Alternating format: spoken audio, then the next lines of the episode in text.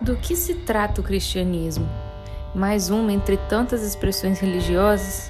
Será que é disso que precisamos? No cotidiano da vida, precisamos de mais que uma religião. Precisamos de direção, e é disso que trata o Evangelho. Mas precisamos olhar para a essência, resgatar a simplicidade de uma palavra carregada de novas possibilidades, para então experimentarmos do Evangelho de maneira essencial. Ele fez um chamado.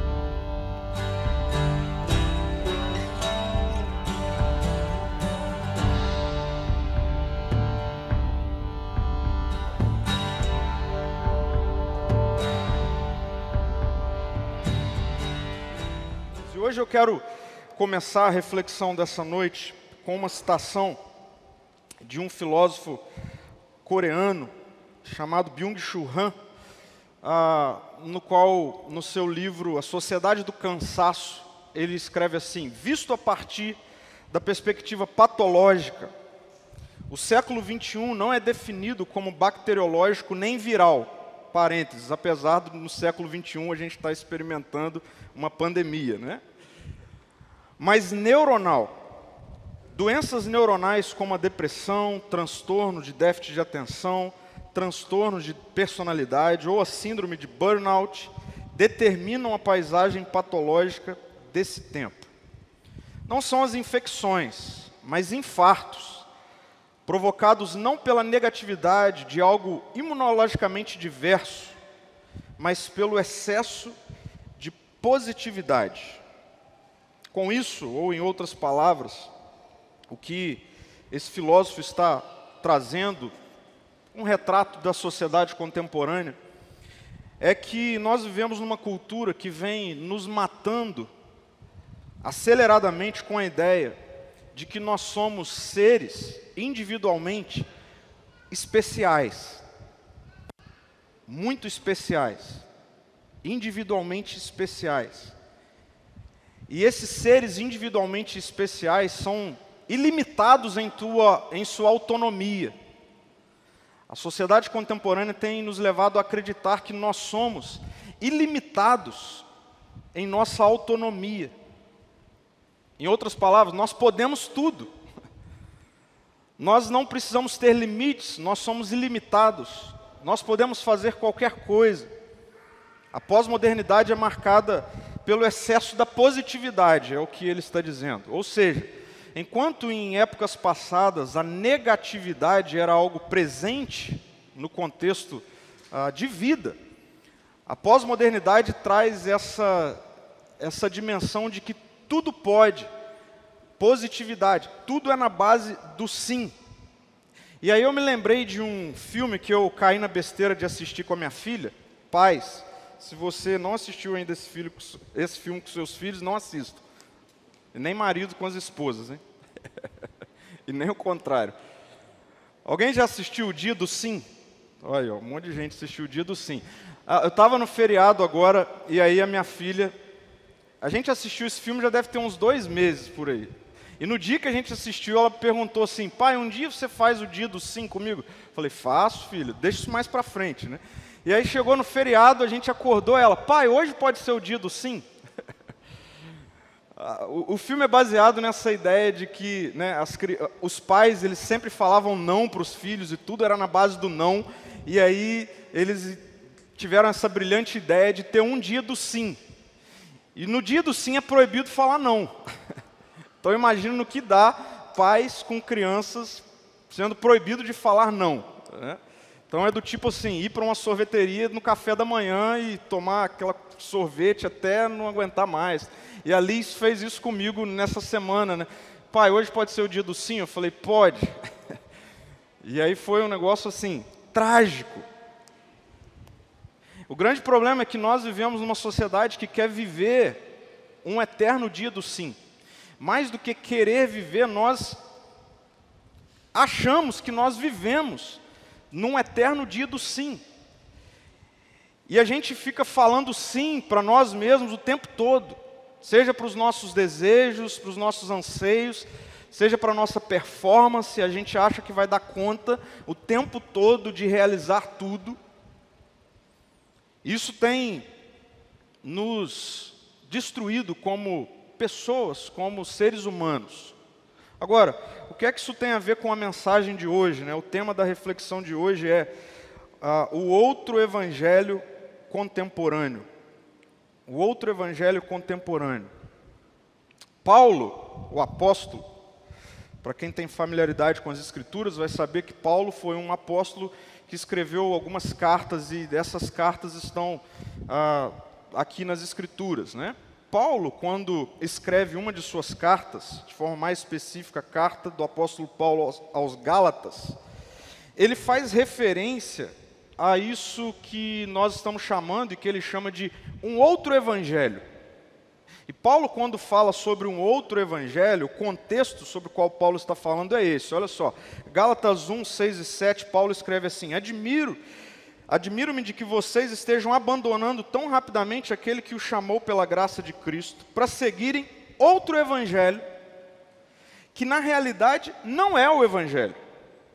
Um outro evangelho que na realidade não é o evangelho. E naquele contexto, esse outro evangelho tinha a ver com algo que estava acontecendo naquela comunidade de fé que nasce a, partir da mensagem do Evangelho de Jesus Cristo, mas que no decorrer da vida daquela comunidade, estava começando a entrar um outro ensino, que Paulo está chamando de um outro evangelho, que tinha a ver com tentar misturar práticas e rituais do judaísmo novamente, num contexto gentílico que não, não, era, não era habitado por judeus, o evangelho já estava alcançando outros povos, não estava mais restrito a, a, ao judeu é, de maneira étnica, mas estava alcançando os gentios e Paulo ele fica bravo porque ele, ele chega e ele se depara com essa realidade de que aquela comunidade estava começando a deixar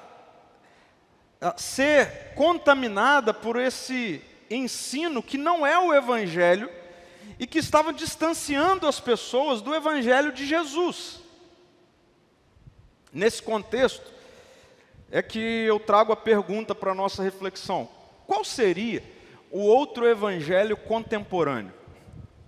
Se a gente fosse pensar numa ideia de um outro Evangelho, que não é o Evangelho de Jesus, presente no século 21, vou ser mais específico, presente na igreja ocidental ou ainda, na comunidade cristã do Brasil, qual seria um outro evangelho que talvez pudesse estar entrando na vida daqueles que se dizem cristãos e distanciando essas pessoas do verdadeiro evangelho?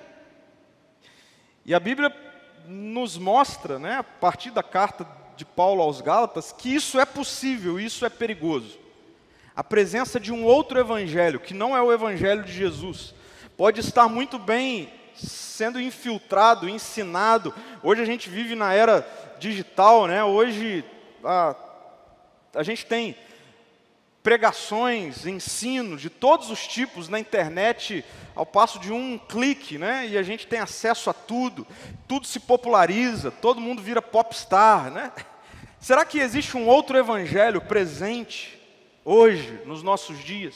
Eu acredito que sim.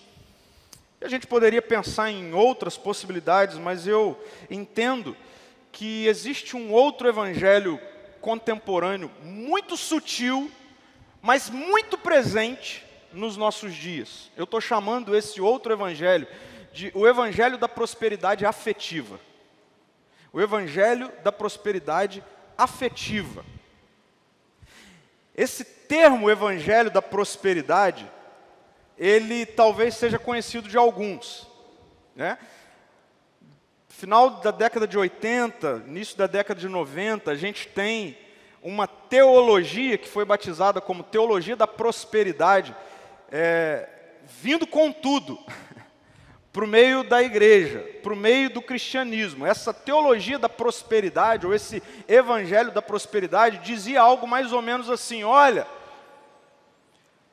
para você ter dinheiro, para você conquistar os melhores empregos, para você comprar tudo que você sonha comprar, basta você dar para a igreja tudo que você tem, você precisa ser fiel com as suas ofertas, então Deus vai te dar muito mais. E isso foi se infiltrando assim no meio ah, da igreja. E muitas pessoas acreditaram nesse outro evangelho e se frustraram, assim como muitos impérios foram construídos a partir desse outro evangelho. Mas eu diria que a partir da década na qual nós estamos vivendo, século 21, a pós-modernidade, esse outro evangelho da prosperidade, ele começa a perder espaço, mas nasce um outro evangelho da prosperidade, mas da prosperidade afetiva. Um evangelho da prosperidade afetiva. Como nós vimos, numa cultura afetiva e neuronal, okay? neuronal, emotiva, onde tudo precisa gerar aprovação, onde tudo é na base do sim, onde tudo precisa comunicar para esse ser social aqui, para você como pessoa, para a nossa sociedade, que você é super especial, que eu sou super especial. Nesses dias onde isso está tão uh, uh, latente na nossa sociedade, esse evangelho da prosperidade afetiva tem conduzido pessoas para longe da essência do evangelho de Jesus. Essa de acreditar que nós somos assim maiores do que Jesus, sabe? De que nós tudo em nós é lindo. De que você é a pessoa mais importante do mundo. Eu, eu conheço, respeito, inclusive gosto de ouvir, ler, conversar ah, com alguns coaches. ok? Então, mais uma vez, eu conheço, respeito e ouço alguns. De, de fato, treinam pessoas, treinam líderes, desenvolvem pessoas. Agora, eu também não tenho medo de afirmar que isso se pulverizou de uma forma no nosso cotidiano, isso tem sido confundido com pessoas que se lançam dessa forma, mas o que está por trás é, é, é essa teoria essa condução de levar pessoas a acreditar que elas são o máximo do máximo, maiores de todos, mais especiais que todos. Isso tem destruído pessoas. O problema é que isso também tem tomado conta do ensino cristão muitas vezes e pessoas têm de fato acreditado que tudo nelas é lindo, que ela é a mais especial do mundo e se ouve falar muito mais de mim de você do que de Jesus. O evangelho da prosperidade afetiva, que encaixa muito bem com uma sociedade afetiva, neuronal, carente, que precisa de autoafirmação, que precisa ser aprovado o tempo todo, que precisa que o tempo todo alguém diga sim, sim.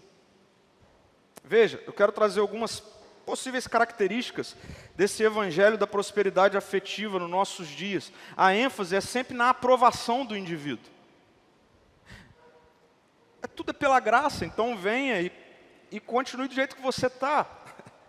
Venha e, e Jesus te ama e te aprova e te aceita do jeito que você é. Essa ênfase na aprovação do indivíduo. Ou ainda, esse evangelho da prosperidade afetiva tem uma ênfase nas sensações individuais. O que importa é o que você sente. importa o que você está sentindo. E isso muitas vezes, inclusive, é transferido para a relação com Deus. Se você sentiu, então porque é Deus. Se você sonhou, então porque é Deus. E abre mão, inclusive, de verdades essenciais das Escrituras. No Evangelho da prosperidade afetiva, a ênfase nas sensações tem colocado a palavra de Deus de canto. O que importa não é o que a Bíblia diz, é o que você sente. A ênfase no Evangelho da prosperidade afetiva recai sobre a resolução das microtensões do indivíduo. Recai sobre o todo do Evangelho a ter relação com os nossos problemas que eu e você temos e enfrentamos. O todo, Jesus existe para resolver problema. para resolver os nossos problemas cotidianos. É para isso que Jesus existe. Esse é o todo do Evangelho. Ainda, uma ênfase numa salvação esvaziada de senhorio. Esse outro evangelho afetivo, da prosperidade afetiva, faz a gente acreditar que a salvação ela é descolada de senhorio, que a mensagem do evangelho todo dela tem a ver com ser salvo, com salvação, mas ela é esvaziada de senhorio, do reinado de Jesus, de quem Jesus é. Ou ainda, e por fim, uma ênfase em sonhos egocêntricos. Todos nós temos sonhos, todos nós temos desejos, temos anseios. O problema é quando a gente começa a achar que Jesus é aquele que existe para realizar os nossos sonhos. quando a gente acha que o todo do Evangelho é a existência de um Deus que existe por causa de nós e por causa dos nossos sonhos. E nessa cultura individualizada, isso se torna ainda mais impactante, destrutivo, porque de um Deus que existe para realizar os nossos sonhos individualizados e egocêntricos. A questão é que tudo isso está muito distante, mas muito distante, e distancia-nos muito da mensagem essencial do Evangelho, da mensagem completa do Evangelho, da mensagem central de Jesus. Sabe por quê? Porque a verdade é que o Deus do Evangelho da prosperidade afetiva somos nós. O Deus do Evangelho da afetividade é o ser humano. E a questão é que, se nós queremos olhar para a essencialidade do Evangelho, para o DNA daquilo que Jesus veio fazer, nós precisamos olhar para as Escrituras, não para as tendências. Se nós queremos, como nós vimos na semana passada, ouvir essa expressão de Jesus, siga-me, experimentarmos na totalidade o que essa expressão traz para a gente viver, nós precisamos ter coragem de abrir mão um pouquinho das nossas sensações, daquilo que está na moda, daquilo que pulveriza na internet, e a gente precisa, com muito temor, olhar para as Escrituras e perceber, vamos ver o que é que Jesus tem a nos dizer sobre o Evangelho para que não vivamos um outro evangelho, que, como Paulo, o apóstolo, diz, não é o evangelho, não é uma boa notícia, não é uma boa nova, não vai gerar coisas boas. Viver a vida a partir do evangelho da prosperidade afetiva vai te destruir, vai me destruir. Eu quero ler com vocês uma passagem muito interessante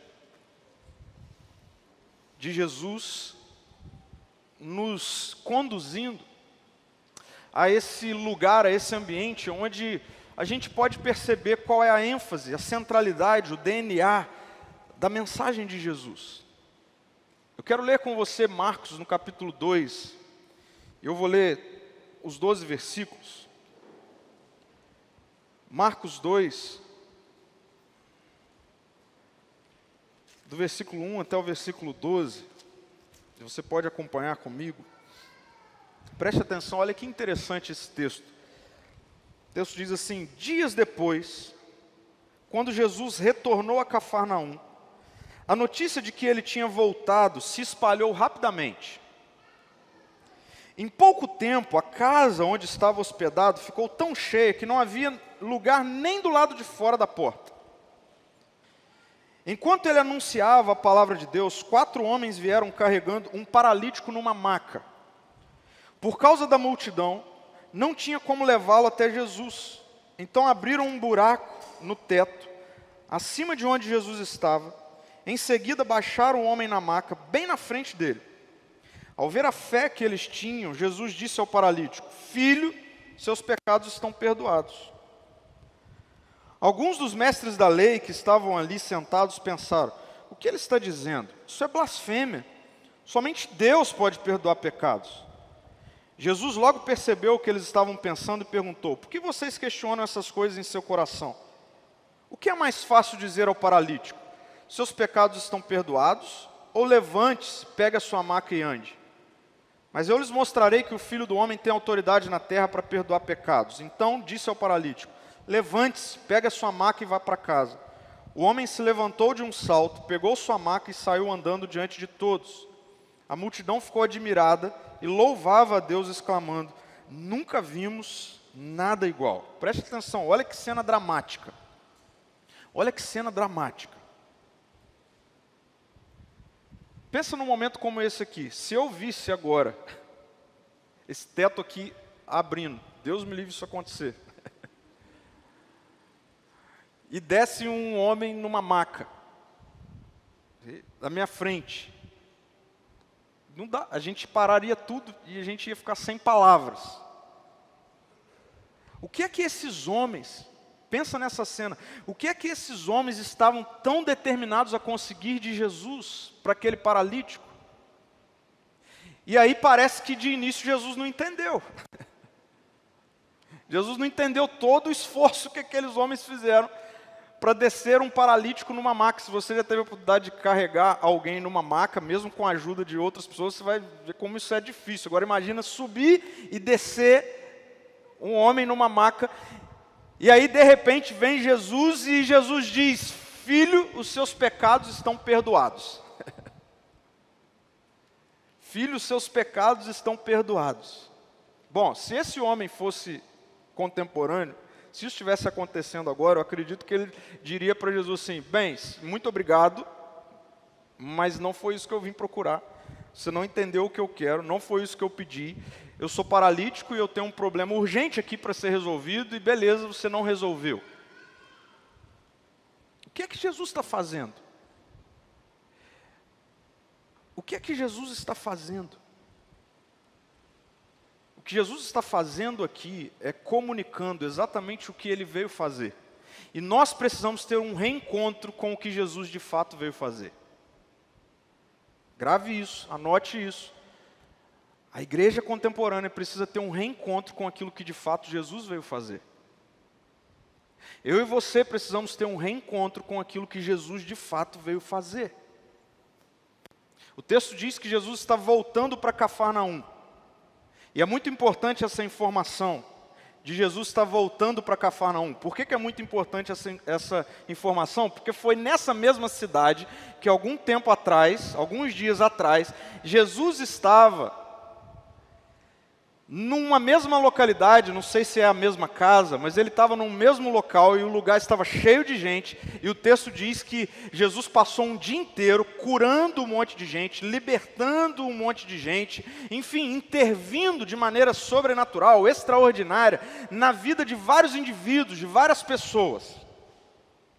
E aí o texto diz que Jesus vai descansar, enfim, que ele, que o dia acaba e Jesus de madrugada ele se levanta e vai para um lugar deserto onde ele fica orando. Não sei se você já leu esse texto, mas é, é em Cafarnaum, um pouquinho antes. e aí, quando Jesus está nesse lugar deserto orando, os discípulos acordam e se deparam com a multidão de novo esperando Jesus, e, e, Pedro fica maluco com esse negócio e vai atrás de Jesus com os outros discípulos, e o texto diz que eles encontram Jesus e Pedro exorta Jesus, tipo assim, cara, o que você está fazendo? Isso não é hora de orar, tem um monte de gente esperando. Volta para casa. E aí Jesus dá uma resposta para Pedro, que também é uma resposta bem disruptiva, que Jesus fala assim, não, não, não, não vou voltar nós vamos para outras cidades, para que lá também eu pregue, foi para isso que eu vim.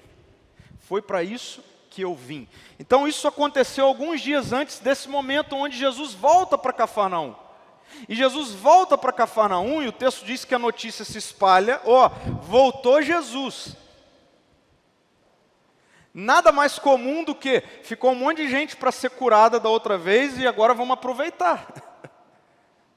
E Jesus volta E aí a gente tem a narrativa dessa cena. Agora um paralítico. Quem sabe esse paralítico tentou da outra vez chegar perto de Jesus e não conseguiram. E aí os amigos dele pensaram, cara, lembra daquela vez? A gente não conseguiu. Vamos fazer o seguinte, vamos abrir um buraco no teto. Aí não tem como, o homem vai ter que olhar para a gente. E eles fazem isso. Só que quando eles chegam com um paralítico diante de Jesus, parece que Jesus está falando a mesma coisa que ele falou para Pedro lá atrás. Deixa eu mostrar para que, que eu vim. E Jesus fala para o paralítico: Filho, seus pecados estão perdoados. Ao ver a fé que eles tinham, Jesus disse ao paralítico: Filho, os seus pecados estão perdoados. Preste atenção, com essa primeira intervenção de Jesus, essa é uma intervenção que Jesus está fazendo naquele momento. Com essa primeira intervenção de Jesus, nós precisamos entender que Jesus está comunicando que existe uma macrotensão, destaca isso, uma macrotensão presente no coração humano que precisa da intervenção de Jesus. Quando Jesus olha aquele paralítico e Jesus não tem problema de visão, Jesus não está com nenhum problema, ele entendeu muito bem o que está acontecendo. Quem não entendeu é todo mundo, quem não entendeu somos nós, a sociedade contemporânea não entendeu para que Jesus veio, o que é o Evangelho. Então, quando Jesus olha para aquele paralítico, ele diz: Filho, tem um problema macro no seu coração. Tem algo dentro de você que tem a ver com aquilo que eu vim fazer. É isso que Jesus está comunicando nessa primeira intervenção. Isso não soa bem para nós hoje, do século 21. Essa sociedade da positividade, essa sociedade que está atrás de um evangelho soft, essa sociedade que está atrás de um Jesus fofinho, de um gênio da lâmpada. Que nós chegamos para ele com as nossas microtensões, que todos nós temos, o paralítico tem a dele. E o que a gente quer é, ei, estou aqui, resolve meu problema. O paralítico está diante de Jesus, estou aqui, eu estou com um problema. E Jesus diz, só que você tem um outro problema, que é macro, é maior. E Jesus começa a mostrar o que é que ele veio fazer. E ele diz, em Cafarnaum de novo, os teus pecados estão perdoados. Deixa eu ilustrar isso aqui para você dessa forma. Veja, é verdade. Aquele paralítico tem uma dor. Ela é real, não é ilusão. Jesus sabe disso. Tem algo nele que dói. A dor da incapacidade de andar, a dor de ter sempre que ser levado por alguém, a dor de não conseguir trabalhar, de não conseguir desenvolver o que ele precisa. Vale ressaltar que na cultura da época, alguém que tinha algum tipo uh, de má formação era visto como alguém que estava em pecado, ou ele ou os pais, alguém que estava impuro o tempo todo, e aquilo era castigo de Deus. Esse paralítico, uma paralisia, colocava esse homem numa posição social inferior de todas as outras, ou seja, existe uma dor nesse cara. E ela é real. Mas Jesus mostra que ela é uma microtensão, ela não é o todo da vida daquele cara. Ela não é a totalidade dos problemas daquele homem.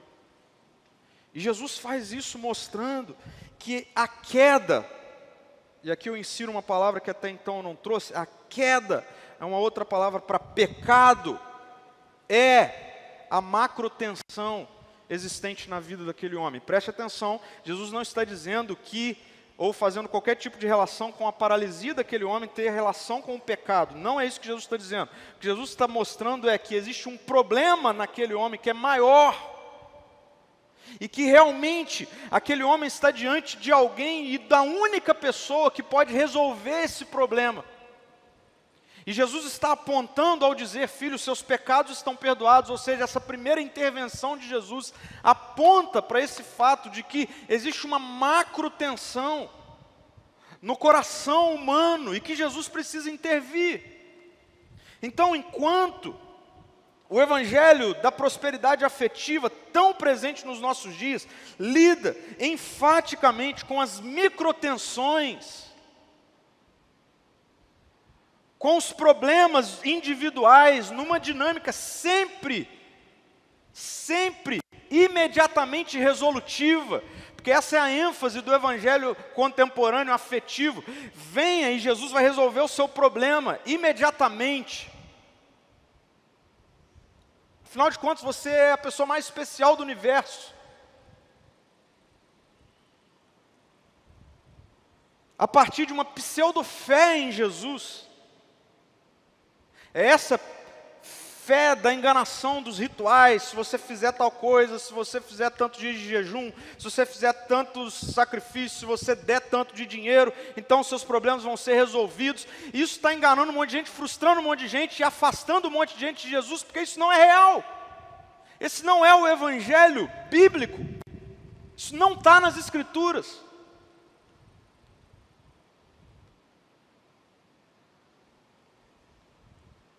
O verdadeiro Evangelho de Jesus aponta para essa macro tensão presente no coração humano, que a Bíblia chama de pecado, que a Bíblia chama de queda. E a gente precisa falar disso, para nós entendermos a totalidade da intervenção de Jesus nas nossas vidas. Nós precisamos entender que existe um problema real, macro, presente no coração humano e que Jesus veio para resolver esse problema. Eu gosto de uma citação, e eu me lembrei de uma citação do pastor Tim Keller, explicando sobre isso, e ele expande a nossa mente sobre o entendimento acerca de queda, de pecado, ao dizer que quando a Bíblia fala de pecado, ela não está se referindo apenas às coisas más que fazemos. Pecado não é só mentir, cobiçar, roubar, andar numa sexualidade distorcida. Ou enfim, pecado não é essas ações cotidianas. Pecado é ignorar a Deus no mundo em que Ele criou. Olha como isso se expande. O que é pecado? Pecado é ignorar que existe um Deus que criou todas as coisas. Isso é pecado. Isso é a queda. Pecado é rebelar-se contra esse Deus, ao viver sem fazer referência a Ele, ou seja, em cada um de nós levarmos a nossa vida independente da existência de um Deus. Isso é queda, isso é pecado. Se você ler Gênesis 3, você vai ver que é isso que está presente ali. É a humanidade dizendo para o Deus que a criou: daqui para frente nós vamos viver de maneira autônoma. Daqui para frente as decisões serão tomadas não mais considerando que existe um Deus, mas considerando o que eu sinto, considerando o que eu quero, considerando o que eu sonho, considerando o que eu penso. Isso é pecado, é ignorar a realidade de que existe um Deus.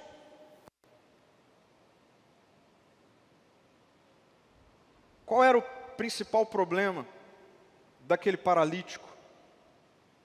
Jesus leva aquele homem paralítico a confrontar-se com o seu principal problema, ao fazê-lo ir, mais, fazê ir mais a fundo.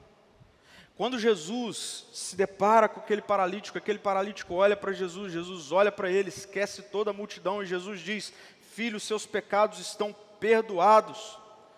O que Jesus está dizendo para ele é: Filho, ao vir até mim, ao você ser trazido até mim e pedir para que apenas o seu corpo seja curado, você não está indo a fundo no seu problema. É isso que Jesus está dizendo para aquele paralítico. Olha, você vindo pedir para eu curar a, a sua, o seu problema da paralisia, você não está indo a fundo no seu real problema. É Jesus falando para aquele homem: você está subestimando a profundidade do seu real problema. É muito natural que todo paralítico deseja, assim, com cada partícula do seu ser, voltar a andar. Com toda certeza, esse homem estava depositando, obrigado, todas as suas esperanças, tudo que ele tinha na possibilidade de voltar a andar. E é muito natural que um paralítico, pense comigo, é muito natural que um paralítico, ele diga algo como ou pense, ou sonhe algo como: bom, se eu voltar a andar, eu vou estar feito na vida. Se eu voltar a andar, eu nunca mais vou ser infeliz. Pense num paralítico a vida toda. diante de Jesus. O que ele pensa? Se eu voltar a andar, os meus problemas acabaram. Se eu voltar a andar, eu vou ficar bem para o resto da vida. E Jesus está dizendo: você está enganado. Com essa intervenção, Jesus está dizendo: não, você está subestimando o seu real problema. Isso pode até parecer meio cruel. E quando a gente lê algumas cenas de Jesus, a gente, com a nossa mente contemporânea, fala: nossa, Jesus está bravo, né? Outro dia eu estava lendo uma história com a minha filha e ela falou: Nossa, Jesus parece que está bravo nesse texto, né? Parece que é meio cruel, mas é uma profunda verdade. Jesus está dizendo assim: Cara, quando eu curar o seu corpo, se isso for tudo que eu fizer, é isso que Jesus está falando. Quando eu curar o seu corpo, se curar o seu corpo for tudo que eu tiver para fazer por você, você vai ver que daqui a pouco, daqui a alguns meses, você vai voltar a ser infeliz de novo. Vai passar. Jesus está dizendo, por quê? Porque as raízes mais profundas do seu descontentamento não estão no fato de que você não anda, está no fato de que o seu coração tem um problema. É isso que está acontecendo. Então, para resumir bem essa primeira intervenção de Jesus, enquanto no Evangelho da Prosperidade Afetiva nós ouvimos tudo em você é lindo, inclusive tem esse jargão sendo dito: você é lindo, você é linda, tudo lindo. No Evangelho de Jesus nós ouvimos: existe um problema terrível em você que precisa ser solucionado. E não tem como a gente usar meias palavras para isso. Gente, querido, preste atenção em mim. Existe um problema no seu coração e no meu coração. Existe um problema em nós que é terrível e que só Jesus pode solucionar. É o problema da nossa ruptura. É o problema do nosso distanciamento de Deus. É o problema do nosso pecado. Que isso não cause coceira nos seus ouvidos, porque Jesus está dizendo para aquele homem: você não é tão lindo assim, o seu problema não é o fato de que você não anda, o seu problema é o seu coração. E se nós queremos andar com Jesus hoje, século 21, sociedade tecnologicamente tão avançada, cientificamente tão avançada. E é verdade, aquilo que o filósofo Byung-Chul Han fala, nós não somos mais uma sociedade que patologicamente pode ser classificada como viral, apesar de uma pandemia. Em menos de dois anos é descoberta uma vacina, as coisas já estão caminhando, isso nunca aconteceu na história. Mas ninguém descobre uma vacina para o nosso cérebro carente, afetivamente carente, cada vez mais destruído. As pessoas cada vez mais codependentes de aprovação, de carinho, de afeto.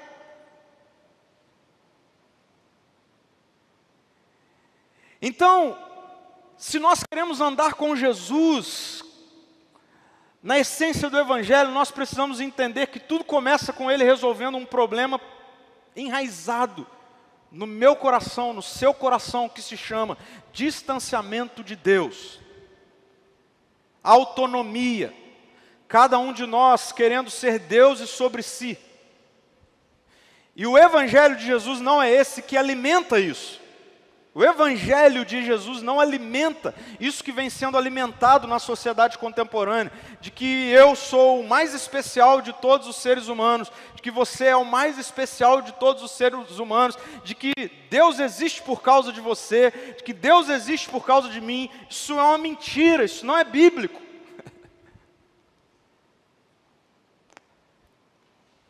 Então, enquanto no Evangelho da prosperidade afetiva nós ouvimos, tudo em você é lindo, no Evangelho de Jesus nós ouvimos, existe um problema que só Jesus pode tratar. E quando Jesus, ele, ao dizer para esse homem, filho, seus pecados estão perdoados, isso traz um problema para Jesus.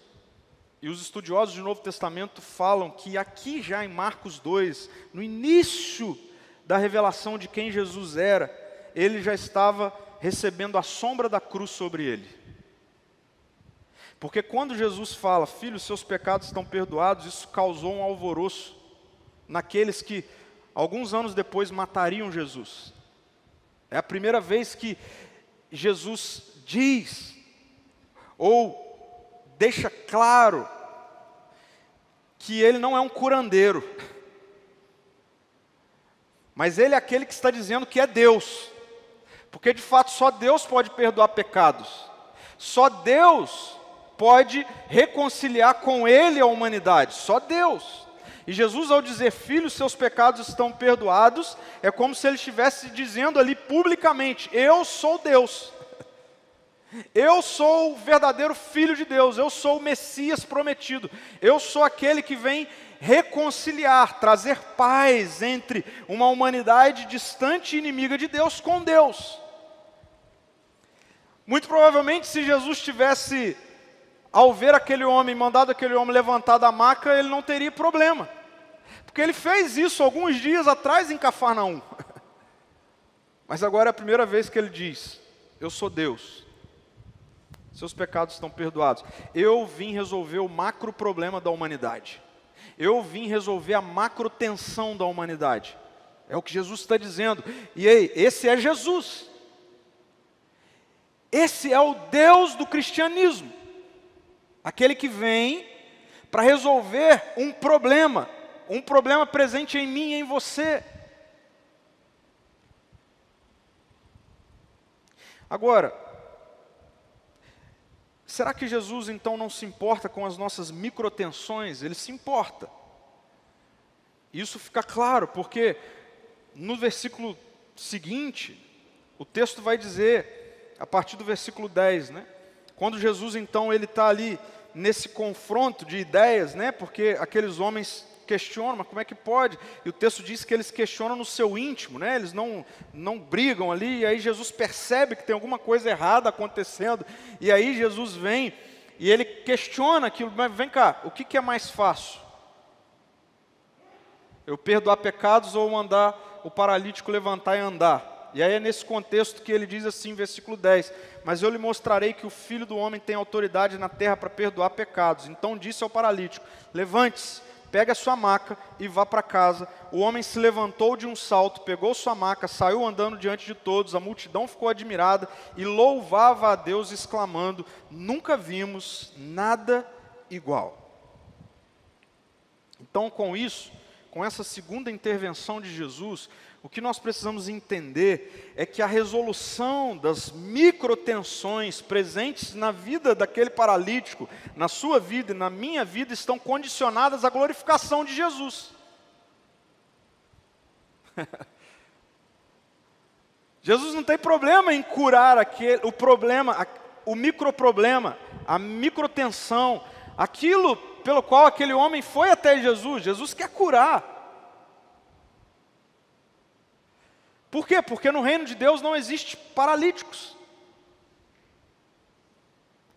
No reino de Deus não existe desemprego. No reino de Deus não existe ninguém passando fome. No reino de Deus não existe alguém sofrendo, seja de que perspectiva for. O reino de Deus tudo é perfeito, equilibrado, harmônico, pleno. Então Jesus, como sendo este Deus que vem revelar o reino, ele quer resolver o problema daquele paralítico ali. Mas a resolução do problema do paralítico ou da paralisia, a resolução da microtensão presente naquele homem também tem a ver com a glorificação de quem ele é.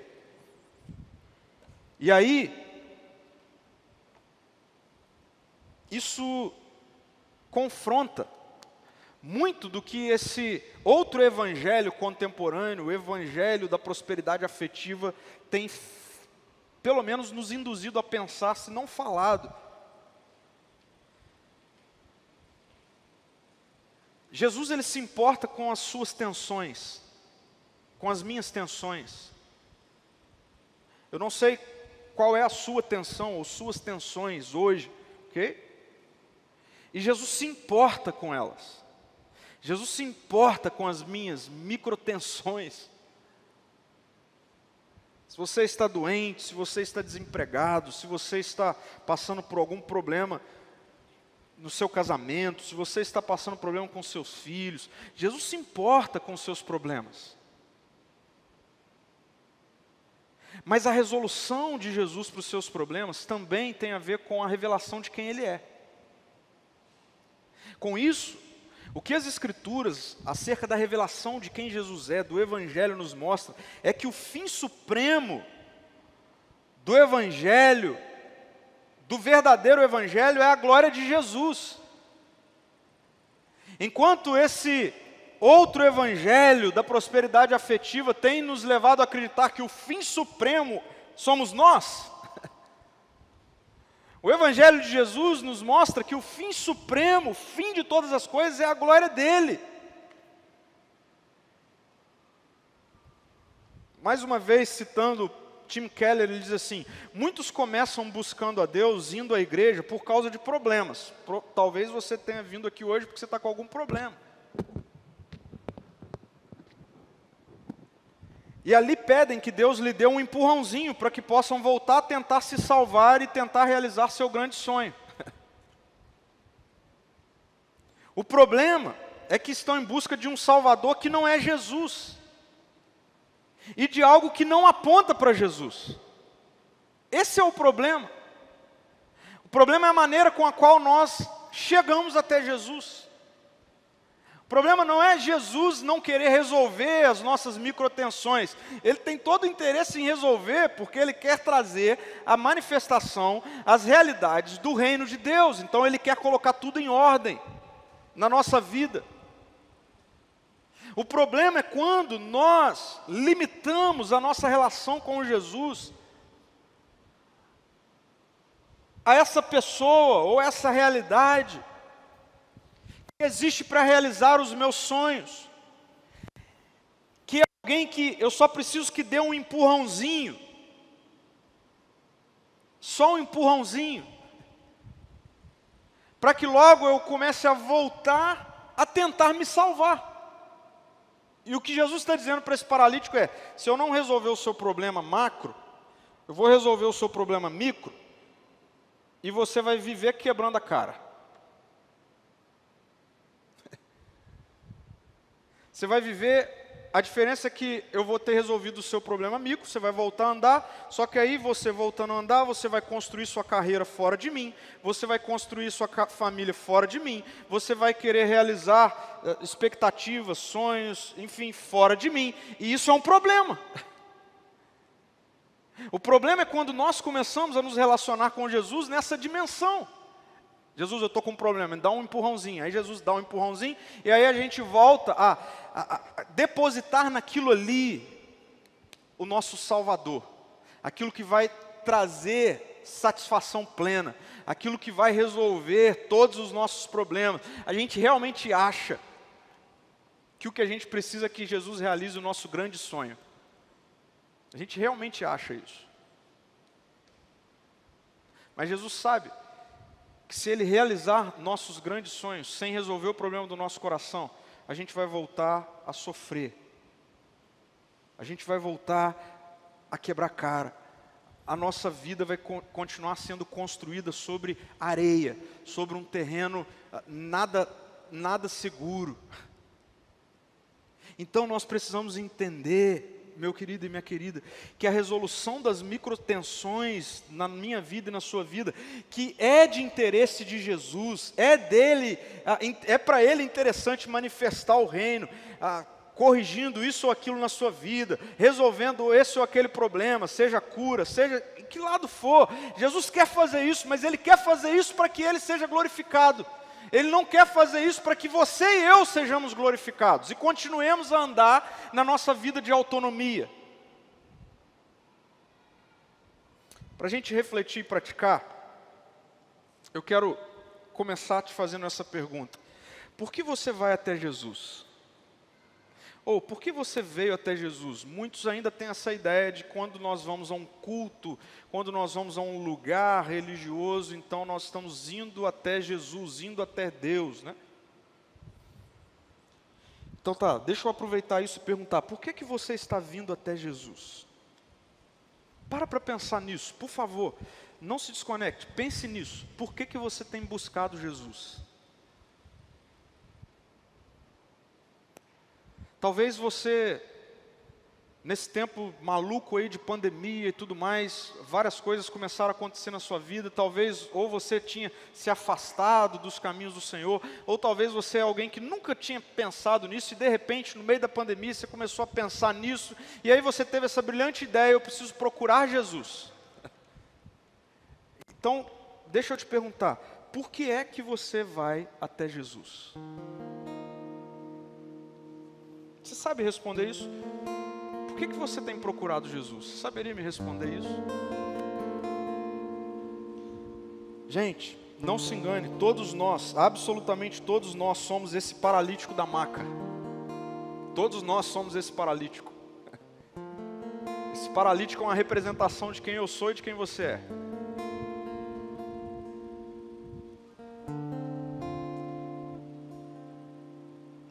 Todos nós somos esse paralítico com um problema real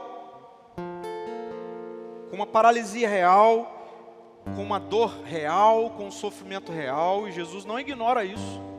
Mas todos nós somos esse paralítico que diante de Jesus, quando vem diante de Jesus, ouve ele dizer: Filho, filha, tem um problema no seu coração que precisa ser resolvido.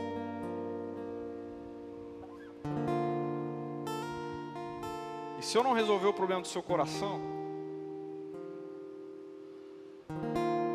não resolvi o problema. Então eu e você precisamos entender que, como esses paralíticos numa maca que vêm até Jesus, precisamos entender que o Evangelho, o Evangelho essencial, o DNA daquilo que Jesus veio fazer, é a boa notícia de que em Jesus nós não somos mais reféns do nosso coração. Amém? Cara, essa é a boa notícia. A boa notícia não é ele dizer para o paralítico: levanta, anda, vai embora e começa, continua a viver a vida do jeito que você quer. A boa notícia é: ei, filho, não há mais problema entre você e Deus. Seus pecados estão perdoados, a rebelião está perdoada. Essa é a boa notícia. Quando você vai até Jesus, a boa notícia é Jesus dizer para você: tem um problema enorme no seu coração e eu estou aqui para resolver o problema. Jesus estava sombreando a cruz. Cerca de três anos, Jesus era pendurado numa cruz para concretizar o perdão que ele já havia dado àquele paralítico. Quando Jesus é pendurado naquela cruz, ele estava me curando e te curando da nossa macro tensão da nossa rebelião contra Deus. Por isso, em nome de Jesus, pare de andar atrás desse evangelho soft, esse evangelho do Jesus fofinho, que fica falando com você que você é lindo, que você é linda e que está tudo certo. Isso vem do inferno, isso não é de Jesus, isso não é o evangelho. O Evangelho nos coloca diante de quem nós somos. Ele diz: você precisa de uma resolução para o seu problema. Jesus não é bombeiro que fica apagando incêndio, para amanhã o fogo vir de novo. Jesus é o Deus que traz perdão, Ele põe fim no problema humano que é a rebelião contra Deus, a autonomia. Quando nós dizemos eu creio em Ti, a gente está dizendo, Senhor, eu creio que agora eu sou filho, eu sou filha, eu vivo no, meu, no ambiente da paternidade com Deus, eu estou perdoado, nada mais vai me separar dessa relação, nada mais agora eu faço fora dessa relação. E quando nós vivemos assim e compreendemos o Evangelho assim, então nós fomos curados. Então por que, que você vem até Jesus? A resposta precisa ser: porque eu preciso ter o meu coração curado. Eu vou até Jesus porque tem um macro problema em mim, só Ele pode resolver. Deixa eu dizer algo que talvez você nunca tenha pensado, mas o diabo tem poder para mandar aquele paralítico andar.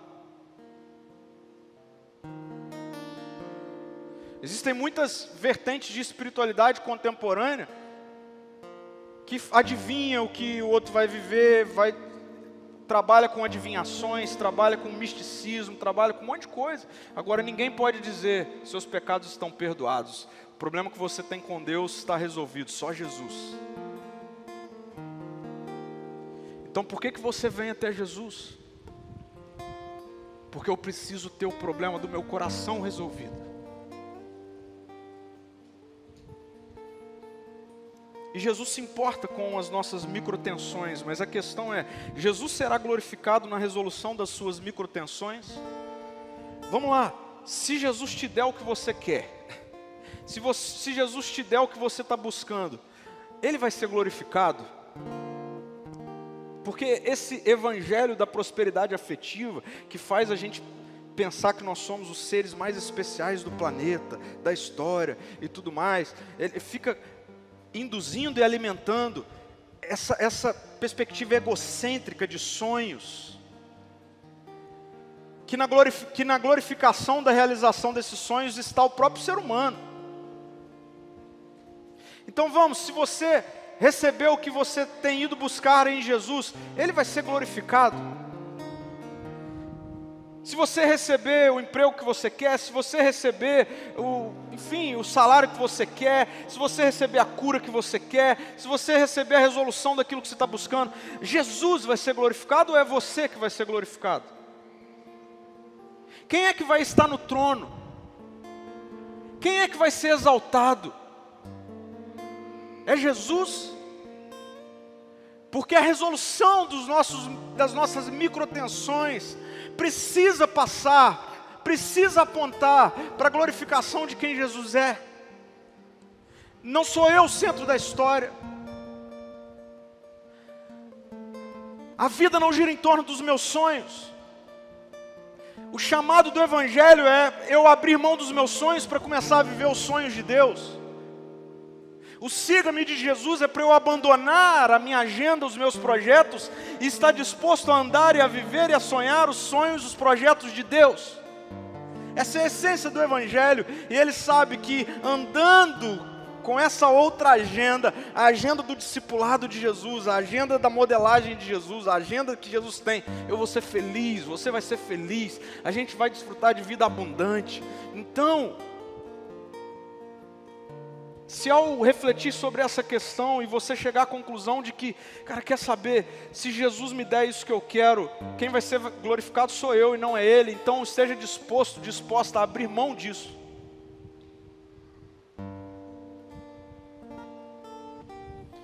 Por fim, eu quero deixar aqui um exercício hoje para mim e para você ao longo dessa semana. Leia e medite no Evangelho de João, capítulo 6. Eu vou pedir para todos nós fazermos isso ao longo dessa semana, mais de uma vez. Se possível, faz isso todos os dias, a partir de amanhã. Tire um tempo, abra a Bíblia, ligue a Bíblia, faça o que você, enfim, tenha acesso à Bíblia. Pare de achar que o Evangelho é sobre o que você pensa e sente. Vai para a palavra. Para de ouvir vídeo de YouTube desconectado daquilo que Deus está dizendo que é na sua palavra. Comece a ler a Bíblia. Pare de viver por emoção começa a viver por algo concreto. Então eu quero te desafiar a nessa semana ler, meditar no Evangelho de João no capítulo 6, porque o Evangelho de João capítulo 6 é Jesus se encontrando com pessoas que acham que ele veio para encher a nossa barriga de pão e peixe todo dia, e essa é a totalidade do que Jesus veio fazer.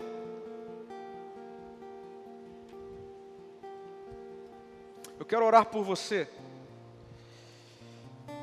Sabe por que eu quero orar por você? Para que eu e você saiamos daqui nessa noite encorajados a vivermos a nossa vida sobre o único e verdadeiro Evangelho, a abrirmos mão desse outro Evangelho, a nos reconhecermos como criaturas e não como Criador, a vivermos a nossa vida fora do trono, a vivermos a nossa vida no lugar seguro que Jesus nos coloca para vivermos, que é como filhos e filhas. Eu quero orar por você para que esse Evangelho de Jesus, que transforma, que cura, que salva, que liberta, que nos coloca diante de uma vida abundante, esse Evangelho que diz: Pedro, tem um negócio aí dentro de você, cara, que precisa ser resolvido. E deixa eu te dar uma boa notícia: eu já resolvi, eu morri numa cruz. Mas reconheça que você precisa disso. Reconheça que você não é tão lindo assim quanto você acha que você é. Que você saia daqui hoje dizendo isso para Jesus: Senhor, eu não sou tão lindo assim quanto eu acho que eu sou. Eu não sou tão belo assim quanto eu acho que eu sou. Eu preciso do Senhor. Eu preciso, Jesus. Eu vou até você, Jesus, porque eu preciso da Sua vida em mim. Eu vou até você, Jesus, não é porque eu preciso de um pouco mais de pão, não é porque eu preciso de um pouco mais de dinheiro, não é porque eu preciso de um pouco mais de prazer, de status. Não, Jesus, eu vou até você, porque só você pode me dar a cura que eu preciso, que é estabelecer novamente a minha relação com Deus. Então, eu quero que você saia daqui assim, eu quero que você saia daqui hoje desafiando a sua mente a pensar: será que o que eu quero vai glorificar Jesus ou vai glorificar a mim mesmo?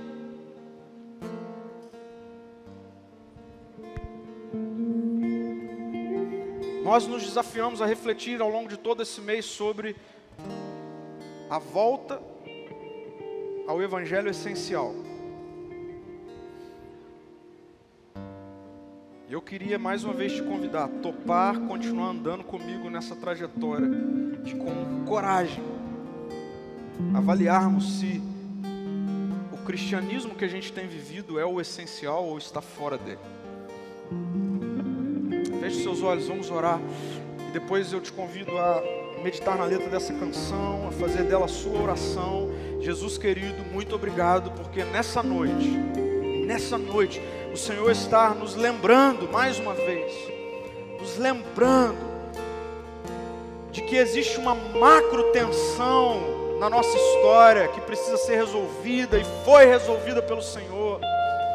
Jesus, o Senhor está nos lembrando de que nós somos dependentes do Senhor, não para o Senhor realizar aquilo que achamos que é o melhor para nós.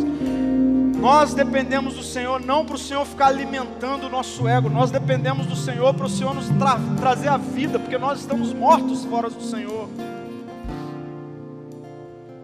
Jesus, obrigado porque nessa noite o Senhor está nos lembrando que nós podemos ser novos, novas, novos homens, novas mulheres que renascem ao se encontrar com o Senhor, que renasceram ao se encontrar com o Senhor. Obrigado, Jesus, porque nós podemos sair daqui conscientes de que o nosso coração agora está no cuidado do Senhor. E sim, o Senhor se importa com as microtensões. Jesus, eu coloco diante do Senhor agora todas as nossas paralisias seja uma enfermidade, seja uma falta de emprego, seja uma demanda relacional no casamento, com filhos, seja o que for, Deus, eu coloco cada uma das nossas microtensões diante do Senhor e eu clamo pela Sua intervenção, para que na Sua intervenção o Seu nome seja glorificado, Jesus.